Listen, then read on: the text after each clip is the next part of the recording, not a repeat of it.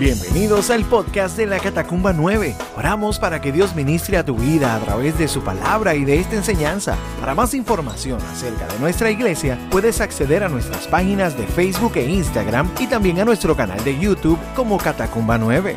Ahora vamos al mensaje. Dios te bendiga. Y hoy quiero compartir con usted un tema que inclusive hice mis averiguaciones para ver si esta palabra existía o no. Yo la llevo usando mucho tiempo. Pero la realidad es que buscando no aparece como que existe. Así que eh, no sé si dónde fue inventada. No puedo, no puedo decir que yo tengo la autoría porque yo no, no recuerdo si yo fui eh, como que la usé por usarla o la oí de alguien, no lo recuerdo. Eh, pero le pregunté hasta, hasta una una estudiante mía que, está con nosotros aquí en la iglesia, que, hoy en día es maestra de español y sabe mucho más de eso de español, y me dijo que no la había encontrado, pero que le, le sonaría algo que pudiera ser eh, quizás de alguna manera eh, factible el que uno la pueda utilizar. Así que si no existe o si es un disparate pastoral, pues la idea es que usted se aprenda el sentido de ella. Así que yo voy a hablar de un tema que le puse por título discipulables. Eh, como les dije, no sé si existe o no eso de ser discipulable, pero a mí me hace mucho sentido. Yo quiero que usted vaya conmigo a la palabra, al libro de Lucas, capítulo 6, verso 40. Y quiero, y quiero hoy llenarle de esperanza con este verso. Esto es un verso que llena mi corazón de mucha esperanza, de una esperanza gloriosa. Vamos a leer un solo verso para comenzar. Y es un verso que dijo Jesús. Lo voy a leer primero en la nueva traducción viviente. Y luego, pues lo voy a leer en la versión de la, de la Biblia de las Américas. Lucas 6:40, ¿lo encontró? Si no va a estar aquí atrás en las pantallas. Dice, los alumnos no son superiores a su maestro, pero el alumno que complete su entrenamiento se volverá como su maestro. En la Biblia de las Américas lo dice de esta forma. Un discípulo no está por encima de su, de su maestro mas todo discípulo, después que se ha preparado bien, será como su maestro. ¿Me acompaña a orar? Padre Santo, Padre bueno, gracias por la bendición de estar todos juntos en esta mañana, de adorarte, de exaltar tu nombre, Señor. De, de comenzar este año, aún en medio de todas las circunstancias que nos rodean, enfocados en ti, enfocados en tu palabra enfocados en tu dirección para este tiempo. Porque sabemos que de ti, Señor, proviene dirección para, para vivir en medio de cualquier circunstancia. Padre eterno, te ruego que en el nombre de Jesús seas tú hoy hablando a la profundidad de nuestro corazón. Y tu palabra, Dios, que es más cortante que toda espada de doble filo, penetre hasta la profundidad de nuestra alma, a lo más, a lo más interno de nuestra mente, Señor allá donde están esos pensamientos, para que, para que nuestros pensamientos sean purificados, transformados, renovados por medio del entendimiento que proviene de tu Espíritu Santo. Gracias, Señor, por cada uno de mis hermanos y hermanas, Señor.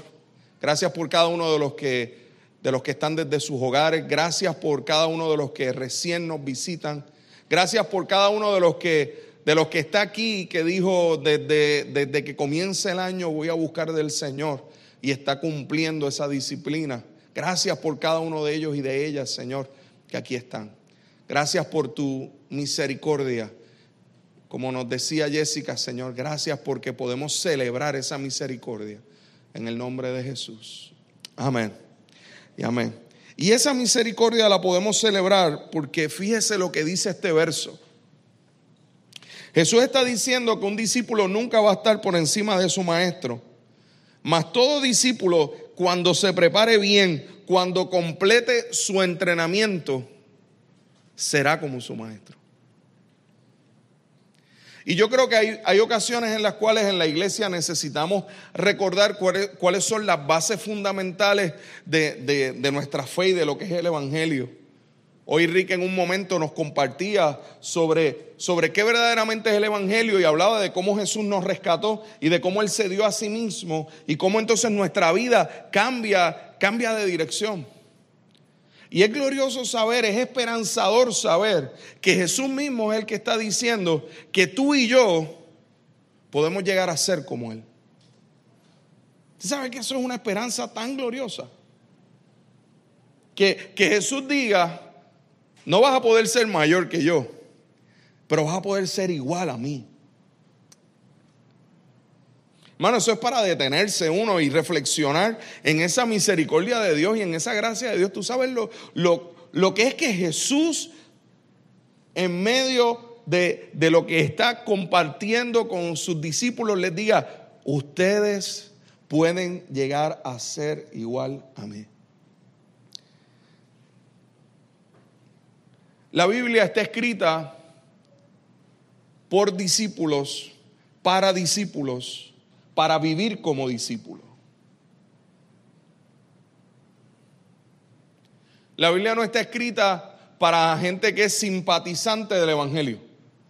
La Biblia está escrita para gente que, que en la profundidad de su corazón tomó una decisión firme como, como cantábamos al comienzo del culto, en un momento que les dijo, yo no sé usted, pero yo tomo una decisión firme de que yo no voy a mirar atrás. Yo he decidido seguir a Cristo. Este evangelio es tan simple, no es, no es que es sencillo, simple es que usted lo puede entender fácilmente. Es tan simple que cuando comienza la historia de la iglesia comienza con una palabra muy simple. Y fue, sígueme.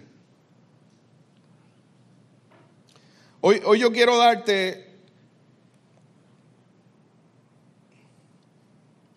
cuatro características de lo que es ser discipulable. Para mí discipulable es la actitud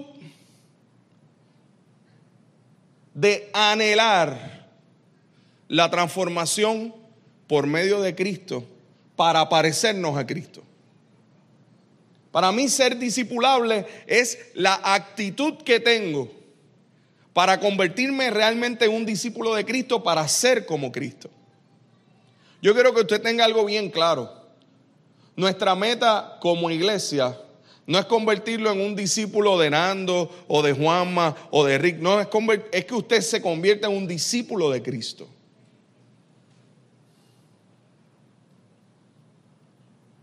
Es que usted entienda el llamado profundo que Dios está haciendo a tu alma, a tu espíritu, a tu mente, a tu corazón. Así que ser discipulable es si yo tengo la actitud de caminar constantemente en la dirección de parecerme a Cristo. Obviamente para eso yo, yo, yo necesito ser discipulable. Yo, yo necesito, así como el barro en las manos del alfarero, ser moldeable en las manos del alfarero que es el Señor y tener una actitud que vaya más allá de mi actitud pecaminosa. Usted necesita tener algo bien claro. Ser discipulable no es algo que usted se va a levantar un día con un anhelo terrible de ser discipulable. No, Van a haber días donde ser discipulable, y yo creo que a veces la mayoría de los días puede ser que sea, que sea algo que, que sea tan costoso.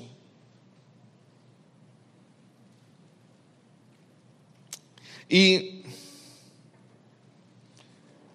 Y hay ocasiones en las cuales usted necesita tener claro que su carne no quiere un proceso de discipulado. Inclusive, una de las enseñanzas bíblicas más sorprendentes y que más asusta, que a veces no queremos tocar ni con una vara larga, es que Judas estuvo caminando con Jesús tres años, pero no fue discípulo. Aparentó ser un discípulo. Y allí estuvo y vio milagros y vio señales. Y vio a Jesús caminar sobre las aguas y, lo vio darle de comer a, a la gente hambrienta y, y por 30 monedas de plata traicionó al maestro.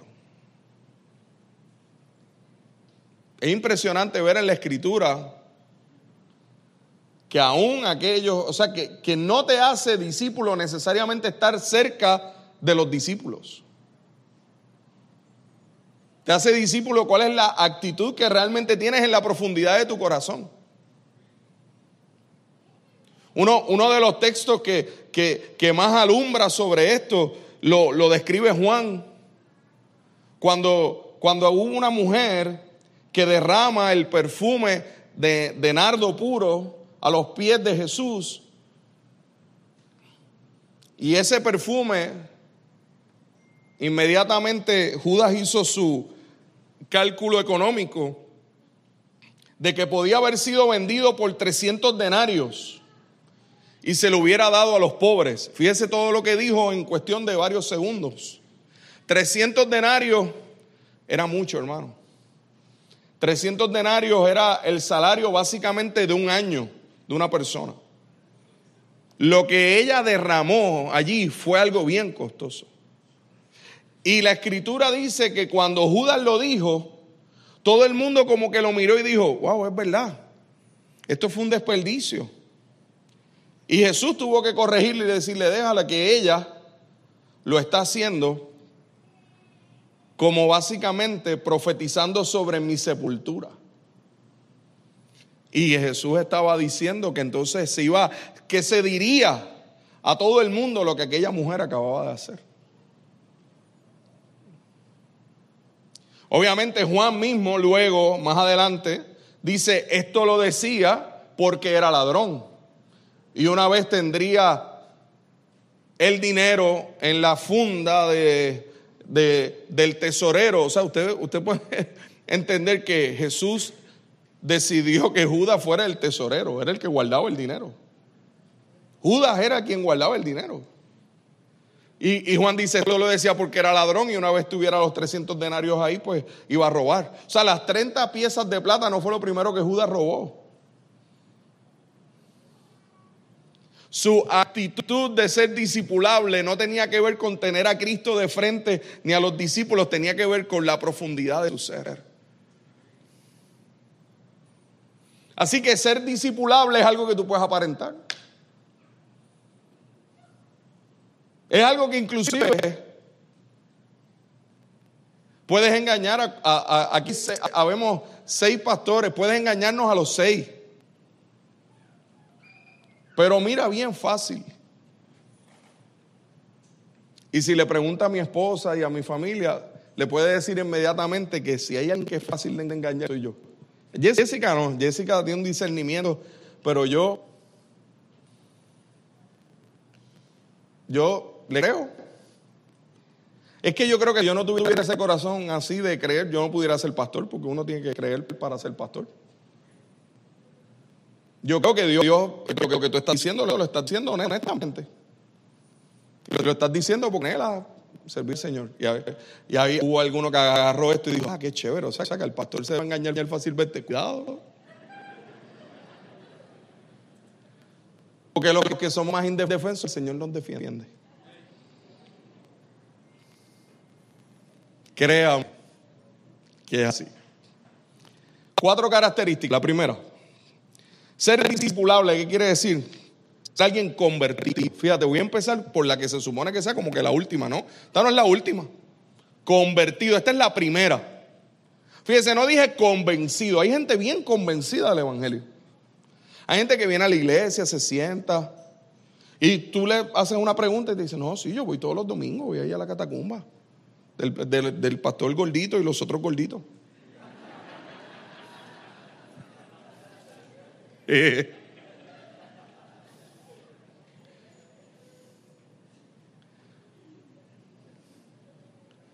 Somos un equipo de fútbol.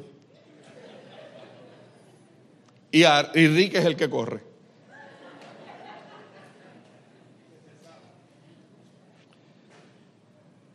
Fíjate, y me gusta, me gusta cuando predican las canciones, está bien chévere. y mi esposa va, a mi esposa le encanta. A mis hijos les gusta, yo voy, porque a mis hijos les gusta, porque para los jóvenes ellos tienen muchas cosas. Y para los niños, bien tremendo, bien bueno. Y salimos de allí, después salimos a comer y alguien convencido. Le gusta el ambiente, es chévere. Pero convertido es otra cosa. Alguien convertido es alguien que, que el sígueme llegó a su corazón. Que hubo un sígueme de Dios profundo. Porque ese sígueme es como si se te cayera la venda de, los ojos. Es como si tuviera, eh, ahora está de fiebre otra vez la película esta Matrix. Es como, es como si tuvieras tomado la pastilla de Matrix. ¡Pum! Se abre el mundo real y tú dices, wow, este, en serio. Entonces la, ya este mundo no se ve como lo ven los demás. Ya, ya empiezas a ver el mundo con un punto de vista totalmente diferente. Ya no ves este mundo como que tiene un fin en sí mismo y lo más importante es ver cómo puedes lograr obtener o tener aquello o cómo te ves ante los demás o cuál es la reputación o cómo o qué piensan de ti en las redes sociales o si, o si te dan likes o no te dan likes. O sea, no, la, vida cambia. las, cosas, las cosas que, que realmente no tienen importancia no les das importancia. No sé si me, da, me hago entender. Las cosas que verdaderamente no tienen importancia, honestamente vives como que no tienen importancia. Y le empiezas a dar valor a las cosas que realmente tienen valor. Y, y entonces lo que antes visualizabas en este mundo como que tenía un brillo bien, bien terrible, deja de tener ese brillo. Las cosas que quizás antes te levantabas con la fuerza de ir a trabajar por eso, se deja, es como, es como el sígueme de Jesús a, un Pedro que, que dice la escritura que al instante dejó la barca, dejó las redes y le siguió. O un Mateo que, o sea, un Leví, usted tiene que entender, Leví estaba bien. Si había alguien que estaba bien económicamente, que probablemente hace dos mil años atrás tenía piscina en la casa, tenía jacuzzi, tenía jet tenía, o sea, era Mateo. El banco virado. Era, era un cobrador de impuestos.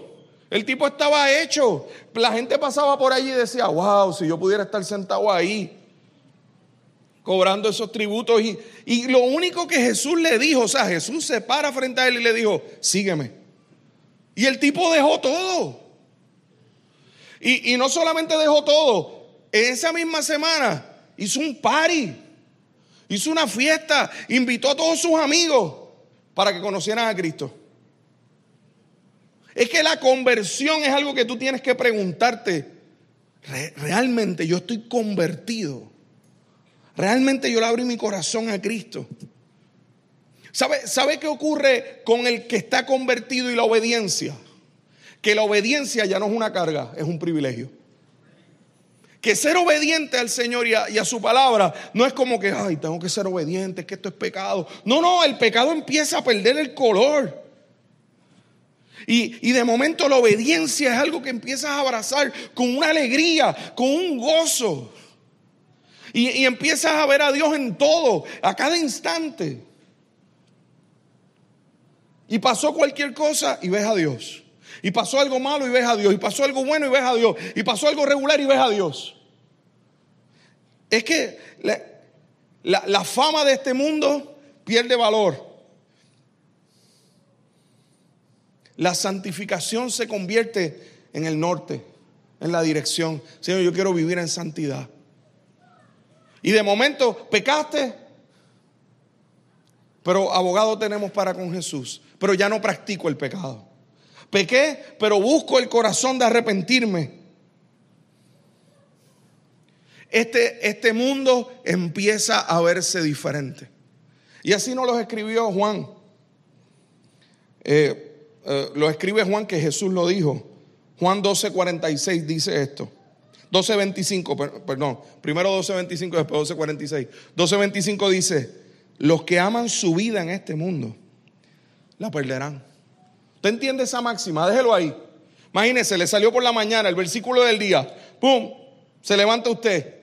Los que aman su vida en este mundo la perderán. Lo dijo Jesús.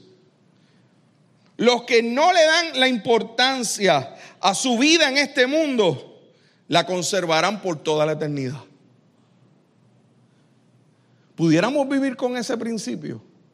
Pon ahora todas tus metas, todo lo que pusiste que vas a hacer en el 2022 y, y enfréntalo a ese verso. Los que aman su vida en este mundo la perderán. Los que no le dan importancia a su vida en este mundo la conservarán por toda la eternidad. Pon ese verso contra la ansiedad que tienes. Pon, ese verso contra las preocupaciones que tienes. Pon ese verso contra el afán que tienes. ¿Dónde queda? ¿Dónde queda el afán? ¿Dónde queda la ansiedad? ¿Dónde queda la incertidumbre? Señor, mi vida no tiene importancia en este mundo, porque mi vida ha sido rescatada por ti, yo te pertenezco.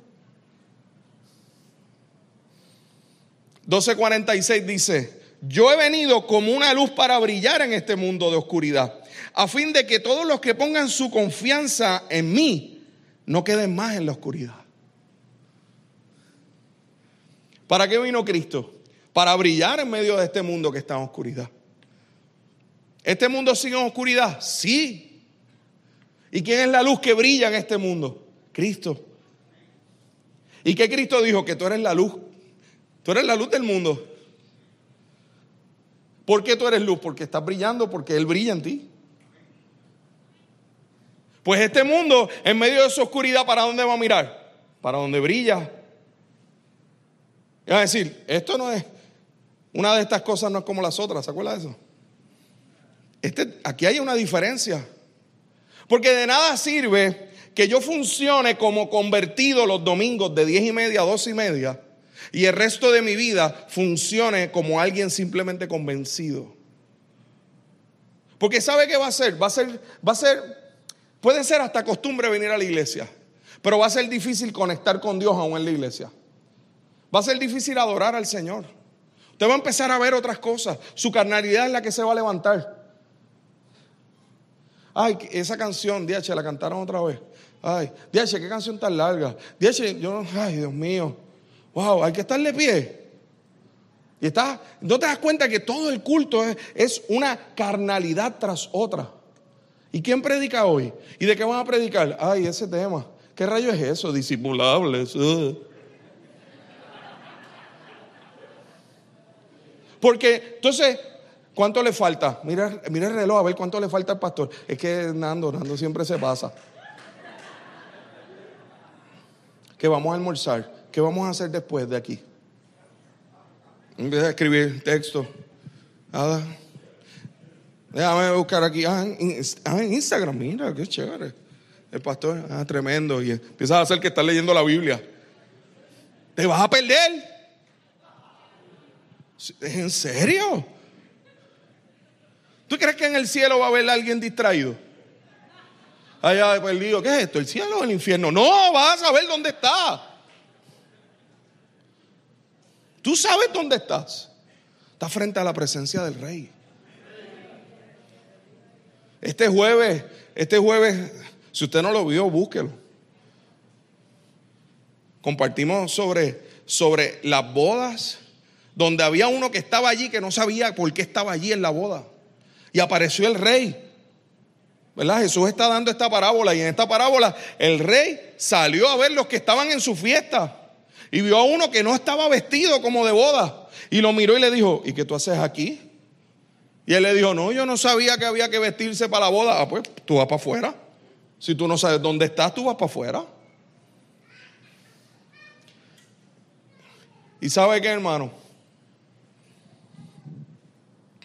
Usted y yo tenemos mucho conocimiento. Lo que nos falta es aplicación.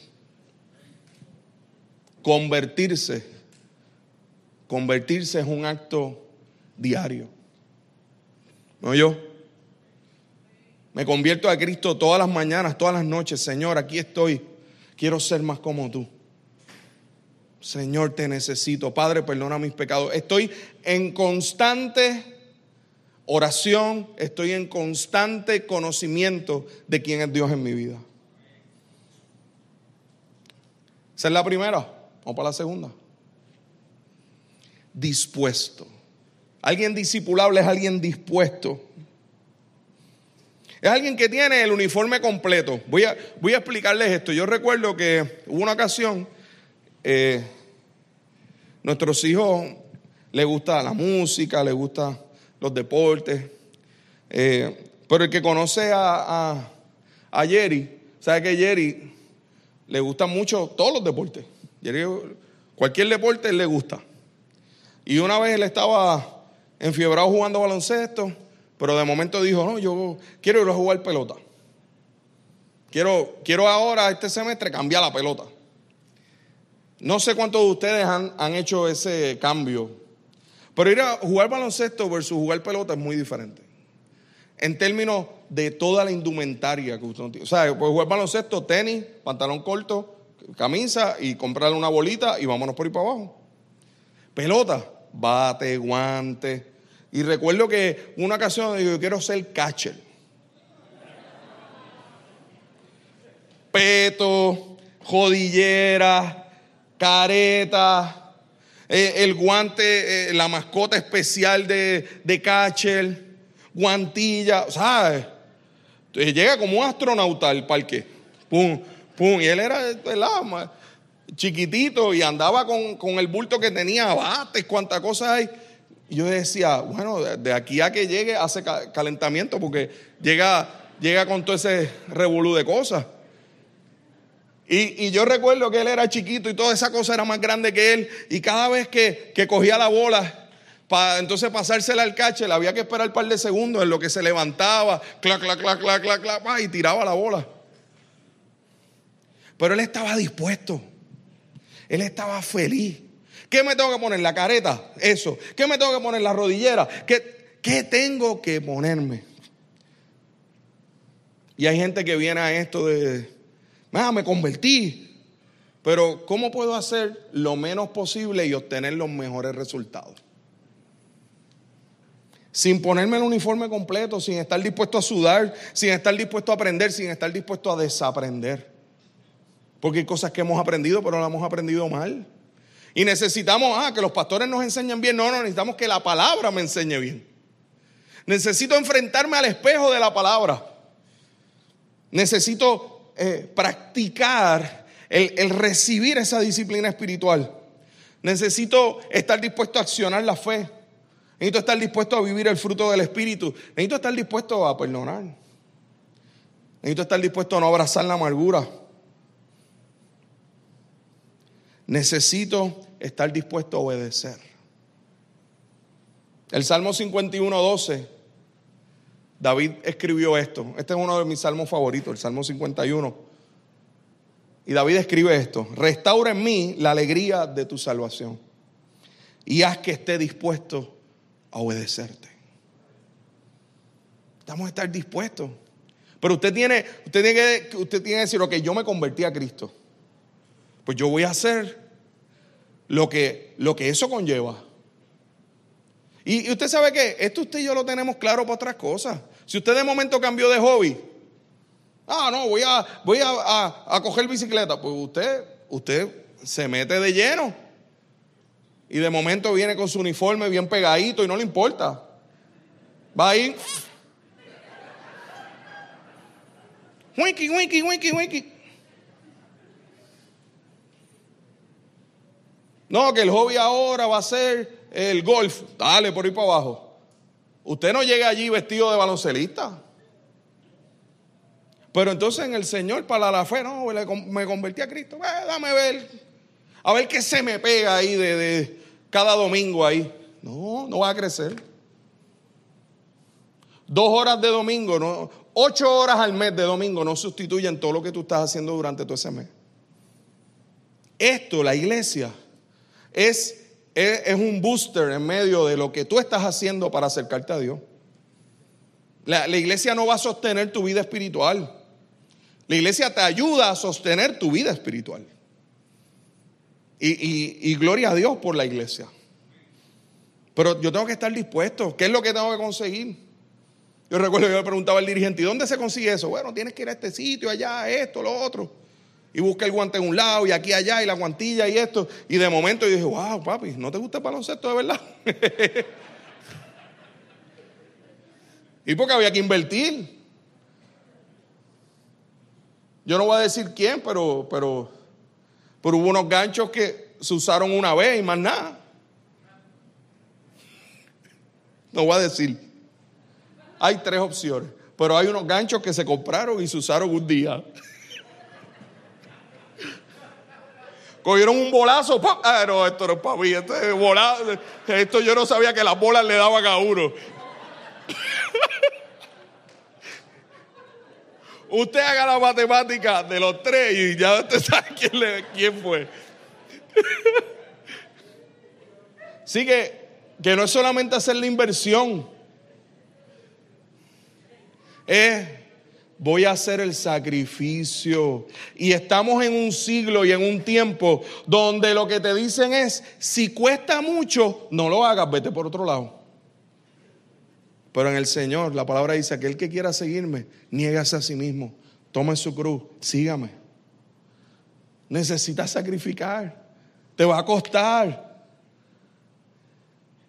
Ah, pastor, necesito ayuda, esto, lo otro. Sí, chévere. Ah, pues mira, a tal hora, a tal momento. Ah, es que yo trabajo. Ah, yo también. Precisamente te estoy dando el horario de mi trabajo. O que usted va donde el médico y le dice, ah, no, a esa hora no puedo. Ah, ya el pastor la tiró ahí. Sí. Porque si es algo tan importante, pues entonces usted hace los arreglos o no. Se sacrifica. Para sacarse una muela puede hacer arreglos. Pues para algo de, la vida espiritual debería hacerlo también. ¿O no? Ay, eso es con amor. Hágelo ahí. A lo mejor diga, pastor está volviendo loco después de 20 años pastoreal. Sí, hay cosas que ya uno las dice y no importan. Antes era como que, ay Dios mío, no puedo decir eso. Antes me regañaban, pero ya no me, regañan. Número tres. Alguien discipulable vive en constante transformación. Yo no pretendo haberlo alcanzado, sino que mediante las disciplinas espirituales, mi vida de oración va estabilizándose. Yo no puedo seguir teniendo una vida de oración que, que sigue sin estar estable y siguen pasando los años en mi vida y yo no tengo una disciplina de, de buscar a Dios en oración, de buscar el poder del Espíritu Santo en mi intimidad. Porque todos nosotros abrazamos disciplina. ¿Sabes qué? Aquí todos ustedes son disciplinados en algo. Mire, usted se acuesta regularmente más o menos a una hora, se levanta una hora, Usted es disciplinado en lavarse los dientes. Bueno, yo espero, ahora con las mascarillas, ¿verdad? Usted está más consciente de eso, ¿verdad? Pero usted tiene unas disciplinas. Va al trabajo, hay unas horas específicas que usted le rinde el trabajo. Usted hace disciplinas. Yo no soy disciplinado. Bueno, tú te levantas, tú, cuando te da hambre, ¿qué tú haces? No, pues, es que soy tan indisciplinado. No, usted come. Usted tiene sus horarios. Usted va y ya se levanta, desayuna, almuerza, se estructura para trabajar. Ustedes saben que usted es bien disciplinado en ganar dinero. Se disciplina para eso, lo que haya que hacer. Olvídate, hasta lo que sea. Usted es disciplinado para estudiar, para hacer ejercicio, para establecer cualquier... Pero para lo espiritual, como que no entendemos que también tenemos que ser disciplinados. ¿Qué usted espera? ¿Que la Biblia le hable? Lo impresionante es que ella habla. Lo impresionante es que, ya usted le da un botoncito de play y le sale hasta alguien leyéndoselo. Los otros días vi que, que la Biblia se la lee completo la voz de Darth Vader. James Earl Jones. O sea, que estaba anunciando que, mira, te leo la Biblia completa. O sea, si usted es de los fanáticos de Star Wars y quiere oír a Darth Vader leyéndole la Biblia, la puede leer. Hasta eso. Esta generación será la generación que menos excusa tendrá de no haber leído la Biblia y de no haberla estudiado. Tenemos la Biblia en todos los idiomas, en todos los colores y sabores del español, en audio, hasta dramatizada.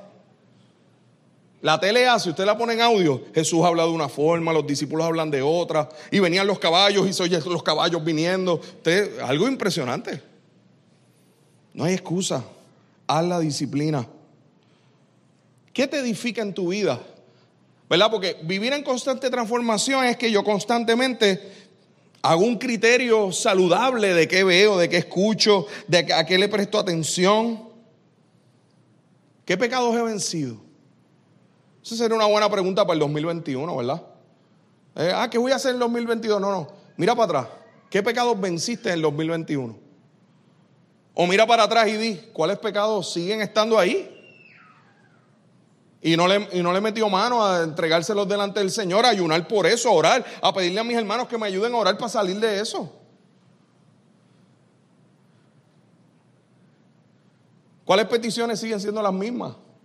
Porque no has establecido una disciplina. Seguro que es por medio de su gracia. Pero también esfuérzate en la gracia que es en Cristo Jesús, le dijo Pablo a Timoteo. Si pecaste, lo has reconocido, te arrepentiste, pediste perdón, restituiste, te apartaste de ese pecado. Eso es vivir en transformación. No es, ah, pequé, ah, sí, ya sé que pequé. Ofendí a aquel, a aquel, al otro. Pero pues, que el Señor lo arregle. No, pues que te toca a ti. Vivir en constante transformación es, ese viaje del orgullo a la humildad, de cómo aprendo a ser humilde. ¿Eres discipulable? ¿Le rindes cuentas a alguien? Aquí vamos a tener en terreno peligroso. ¿Te le rinde cuentas a alguien sobre su vida? Esta semana pasada estaba en, en Nueva Vida, como todos los miércoles. Ahora es los miércoles a las 8 de la mañana. Llevamos allí 15 años ya, madrugando para el Señor. Juan Carlos madruga más que yo, ¿verdad? Pero. Y hubo una llamada que me sorprendió. Este hombre llama y dice, y lo, y lo digo aquí, ¿verdad? Porque eso salió en la radio y él, él habló anónimamente, también, tampoco sabemos quién es. Pero esta persona llama para pedir un consejo y dice, yo estoy en una iglesia hace nueve años y hasta participo del altar, o sea, cuando alguien me habla de eso, quiere decir que en algún momento, pues, ministra o enseña y lo que sea. Pero, pero he tenido varias caídas y tengo mis caídas y mis circunstancias y, y pues este, a veces hasta le he dicho al pastor que, que prefiero no participar de, de, de, hacer nada, pero, pero quería un consejo para saber qué, tú sabes qué hacer. Y yo le hago una pregunta, le digo, ven acá y le dijiste esto a tu pastor. Ah, no, es que no tengo confianza con él como para decirle esto. Usted sabe cuál fue mi contestación, ¿verdad? Si tú llevas nueve años en un lugar donde tú no sientes que tienes confianza ni con el pastor, ni, y le pregunté, y con algún otro de los líderes, pues tú no eres de esa comunidad, tú eres una visita de nueve años.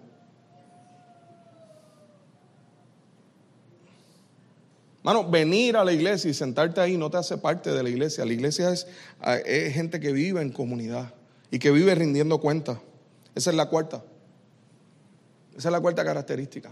Que va de la mano de rendir cuentas para ser transformado. Pues una, alguien discipulable vive en comunidad.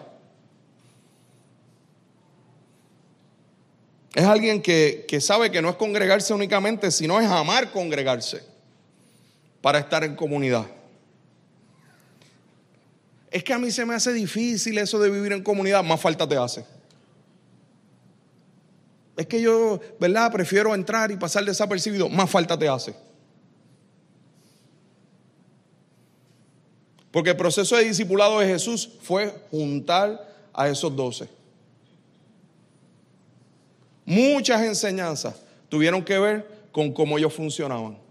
Ah, es que yo, fíjate, vivía en comunidad y estuve en otra iglesia, inclusive aquí mismo, pero tuve mis roces y mis situaciones. Precisamente eso es, eso es el discipulado.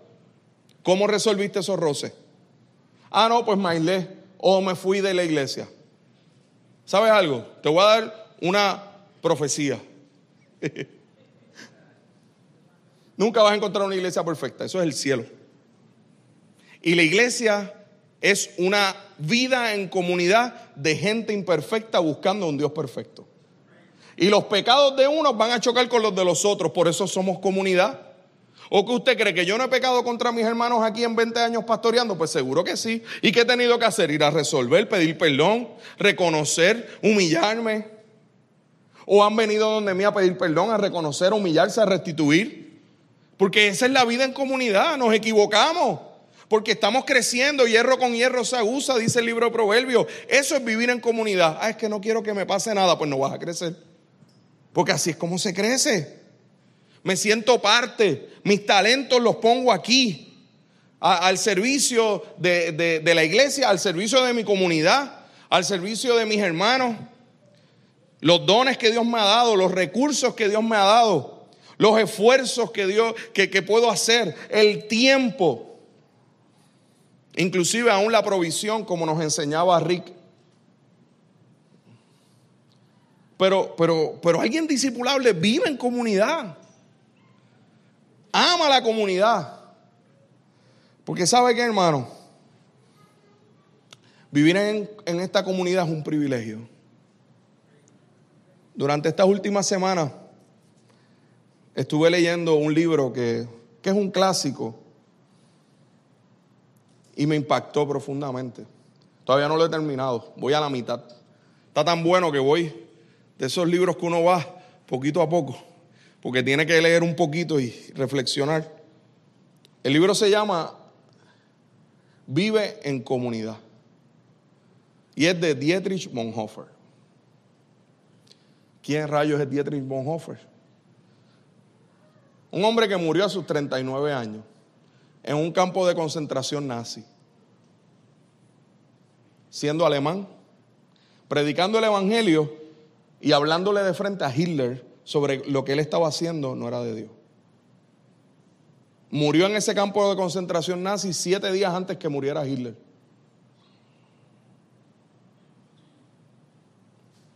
Este fue el que cuando iba rumbo a la horca, el general nazi lo miró y le dijo, este es tu final. Y él lo miró y le dijo, no, este es mi principio. Y sabe que escribe Dietrich Bonhoeffer de vida en, vida, Vive en Comunidad. Uno dice, wow, pero ¿qué, puede escribir este hombre de esto? Pues, pues mucho él dice, si los que están en comunidad entendieran que los que estamos presos, los misioneros, los que están solos en diferentes lugares, lo más que anhelan es lo que ellos tienen pero el Señor nos ha dado la esperanza de que el Apocalipsis es un, es un testimonio de esperanza de que viviremos en comunidad eternamente. Por eso sufrimos esta falta de comunidad. Pero aquellos que tengan la comunidad y no la disfruten, no se están dando cuenta del privilegio que se están perdiendo. Y yo mientras leía eso, yo decía, wow, Dios mío. Empezaba a pedirle perdón al Señor. En una parte él decía, no, no se quejen de ningún hermano. Porque del más que se quejan es el que el Señor puso ahí. Para, para trabajar en tu carácter. Para trabajar en tu discipulado. Yo se lo he dicho otras veces. Cuando le preguntemos a los apóstoles, el 80% de ellos creía que Pedro era el que lo iba a entregar. Pedro le tenía que haber caído mal por lo menos a cinco. Le caía mal, a cinco o seis, fácil de los discípulos, chacho, este bocón. Eh, eh, hay, gente que le cae mal, los que hablan mucho. van caminando ya. Y Jesús hacía una pregunta y Pedro rápido levantando la mano. Este Pedro. Yo creo que yo sería de los Pedros, ¿verdad? Los que. A lo mejor yo le caigo mal a usted. A lo mejor usted está ahí. Pues voy a la catacumba, tengo que ir hablando, pues. Gloria a Dios. A lo mejor Señor está trabajando contigo. Por amor a mí.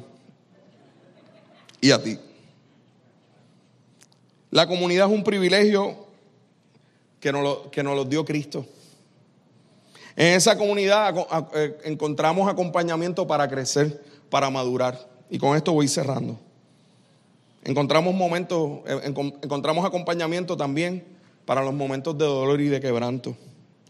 Y quiero cerrar esta enseñanza con este verso, que está en 2 Corintios capítulo 8.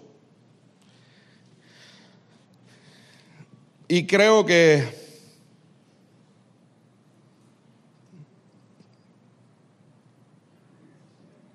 Perdón, no es ese.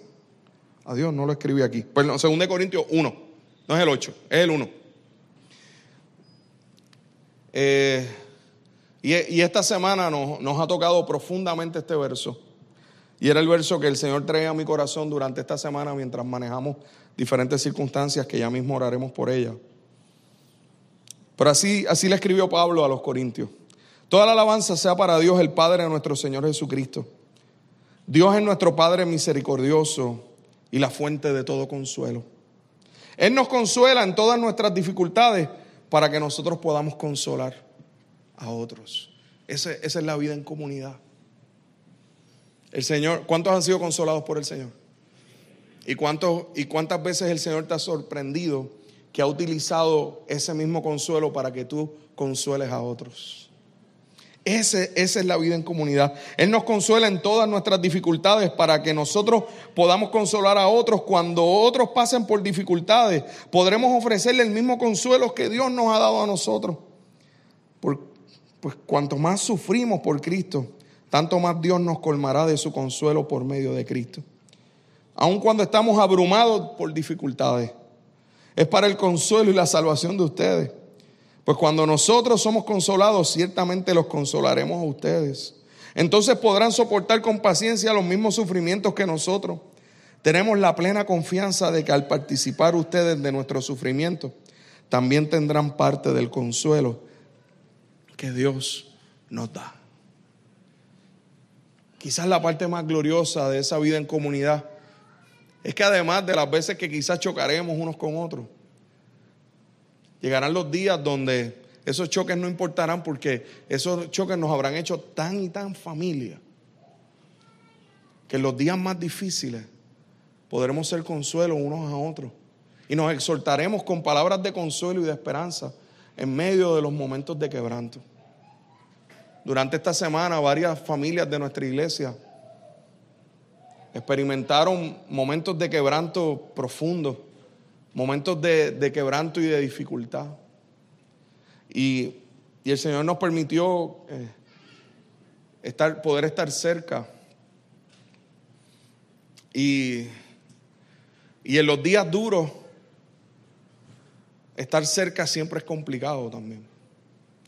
Pero es bueno saber que el consuelo de Dios realmente llena nuestra alma para poder, para poder traer consuelo. Eh, durante esta semana, de, forma inesperada, partió con el Señor la, mamá de nuestro pastor José, Ani, una mujer bien amada por, por nosotros como iglesia. No había un solo día que, que Ani yo no la viera y no se me tirara al cuello y abrazarme con todo el amor, una mujer amorosa, y, tanto José como, como, Jessica, como Sabi, eh, gente a quien amamos y queremos. Y los, y los vimos venir a, los pies del Señor hace más de 20 años. Eh, experimentar este tiempo ha sido complicado, eh, pero sabemos que el Señor ha de ser consuelo. Nuestra hermana Carol, que que increíblemente debe estar dándole clase, en serio, está dando clase a los niños. Ella decidió ir a dar clase a los niños y está allá atrás. Esta semana estuvimos con ella en el sepelio de su, de su papá. Eh, el viernes en la noche también nos enteramos del fallecimiento del papá de nuestro hermano Francis. Eh, Francis es natural de, Aguada y de la catacumba de Aguada. Pero llevan con nosotros varios años, Francis y Cristi. Y su papá también murió esta semana de forma repentina. Esta semana también eh, falleció eh, un hermano bien amado en nuestra comunidad de fe. Inclusive, eh, el primer fruto para Cristo, la primera persona que le entregó su vida a Cristo aquí en Calle cuando comenzaron las catacumbas. Y que fue pastor de la catacumba desde el año 1975 al 1982. Eh, sus hijos fueron criados básicamente en nuestra comunidad de fe. Ese fue Israel. Y para los que no, lo hubieran visto, no sé si Israel falleció esta, esta semana. Y, esta foto de acá para mí es significativa, porque en esta foto, esta foto fue el 21, 22 de diciembre. No sé si por ahí está Cheo. ¿Está Cheo por ahí? No sé si está por ahí, no sé si lo veo, pero ahí está, aquí está Cheo, Irma, Carlos, Luisa. Eh, Israel es el que está al centro. Ahí está Magali, ellos fueron a, a visitarle. Eh, eh, y Ricky también está ahí. Ricky, el que está a la derecha, fue el, que vino de misionero a acá a Calle en el año 1974. El primer pastor fue Yuyo y cerca de más o menos un poco un año antes, Yuyo se fue a Estados Unidos, Israel fue el que quedó como pastor. Así que, eh, dos días después de esa foto, eh, Israel volvió al hospital y falleció esta semana. Ah, y, Nelson me acaba de decir aquí, Nelson, mire, ese que usted ve ahí en la guitarra, Lleva tocando la guitarra en esta catacumba desde los años 70. Israel fue quien casó a Nelson y a Daisy. Me acaba de decir. Así que eh, el consuelo de vivir en comunidad es que aun cuando hay hermanos como estos que, que parten, primero podemos consolarnos los unos a los otros, pero también podemos tener la esperanza segura de que les volveremos a ver. Y de que esa afirmación en Cristo eh, que Israel hizo. Las últimas palabras de Ani fueron amén. Eh, esa afirmación gloriosa de Dios en el corazón, creo que es algo que, que necesitamos vivir en comunidad. ¿Por qué? Porque en medio de esos procesos hay consuelo. Así que, que hoy quizás la oración va a ser diferente. La primera oración que yo quiero hacer es por todas estas familias. Porque de nada sirve hablar de ser discipulable si no entiendo la, profundidad de la comunidad. Así que yo le voy a invitar a que usted se ponga de pie conmigo. Y que oremos por el consuelo del Señor para estas familias. Porque son nuestra familia. La palabra dice llorar con los que lloran. Sé que muchos hermanos ya se habían enterado, otros se enteraron hoy. Pero una comunidad se duele junta, se alegra junta. Pero sobre todas las cosas, ama estar juntos. No importando la época. Hay inviernos que llegan a nuestra vida, pero hay momentos de primavera también que el Señor nos permite disfrutar todos juntos. ¿Sabe algo? Y, esto lo digo como paréntesis. Antes de orar. Yo creo que uno de los ataques más fuertes y más, y más virales de estos últimos dos años ha sido atacarle a la comunidad de la, iglesia en términos de esto. Por eso nosotros seguimos con la iglesia abierta. Porque necesitamos esto. Y mire cuánto lo necesitamos, que aún en medio de lo que esté pasando alrededor, nosotros estamos aquí, obviamente, con todos los protocolos que haya que tener y toda la cosa pero sabiendo que, la comunidad sigue viva y que, y que la iglesia a través de los siglos, me puse a leer luego de la, de la, de la peste en los años 1500 que hizo la iglesia, la iglesia se encargó de seguir ayudando y de seguir reuniéndose y hasta, hasta que llegó una nueva normalidad, pues la iglesia seguirá así. Porque necesitamos la comunidad. Nos necesitamos el uno al otro. Aunque sea, aunque sea con el puñito. Pero sabe algo, hermano, hay días donde hace falta el abrazo. Y lo dije al principio de esta pandemia, el que fue con nosotros al parque de pelota, que pusimos allí todos los carros, allí lo dije. Y lo vuelvo y lo, y lo reafirmo. El que necesite un abrazo mío, lo va a tener. Aunque se me pegue lo que se me pegue. Porque lo más que se me va a pegar es el amor. Así que oremos por el consuelo de nuestros hermanos. Yo sé que muchos de ellos nos tienen que estar viendo. El consuelo de, de, y hay algunos que están inclusive aquí. Oramos por ellos.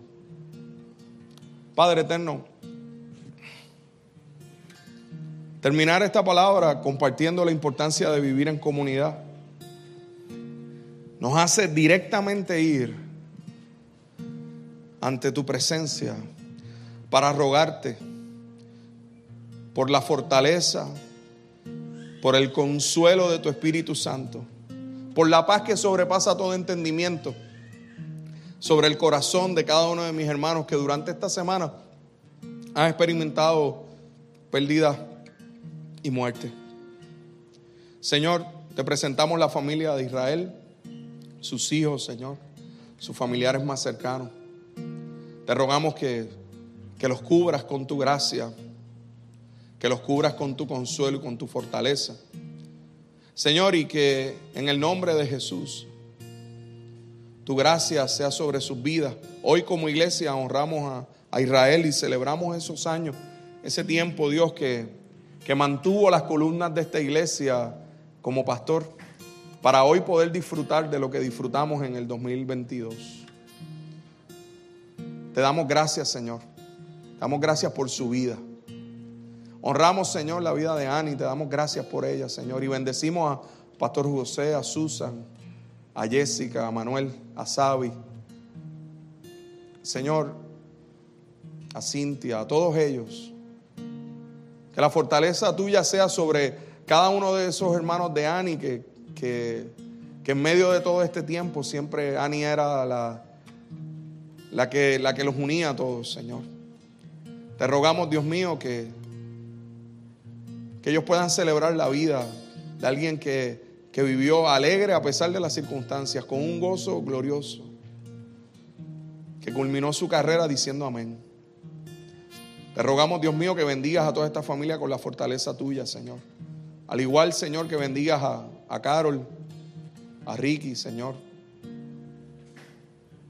Que, que durante esta semana perdieron a su papá. Te rogamos que la fortaleza tuya sea sobre, e, sobre ellos, sobre, sobre todos los nietos, Señor. Sabiendo, Dios mío, que hay una esperanza gloriosa que nos aguarda. Padre eterno, y de igual manera a Francis y a su familia, a Cristi, que tu gracia sea sobre ellos. Te presentamos en especial a la mamá de Francis, Señor, en medio de esta situación. Que tu fortaleza sea sobre ella, Señor. Tu cuidado, tu consuelo. Señor, es, tan fuerte recibir todas estas noticias durante una misma semana. Pero sabemos, Señor, que no nos entristecemos como los que no tienen esperanza, sino que tenemos la esperanza gloriosa por medio de la cruz. Que tú eres consuelo para el corazón que llora. Que tú eres la paz que supera todo entendimiento, Señor. Te adoramos y bendecimos tu nombre. ¿Qué tal si le adoras al Señor? Esperamos que Dios haya ministrado a tu corazón a través de este mensaje. Para más información acerca de nuestra iglesia puedes acceder a nuestras páginas en Facebook e Instagram y también a nuestro canal de YouTube Catacumba 9. Gracias por estar con nosotros. Será hasta la próxima semana. Dios te bendiga.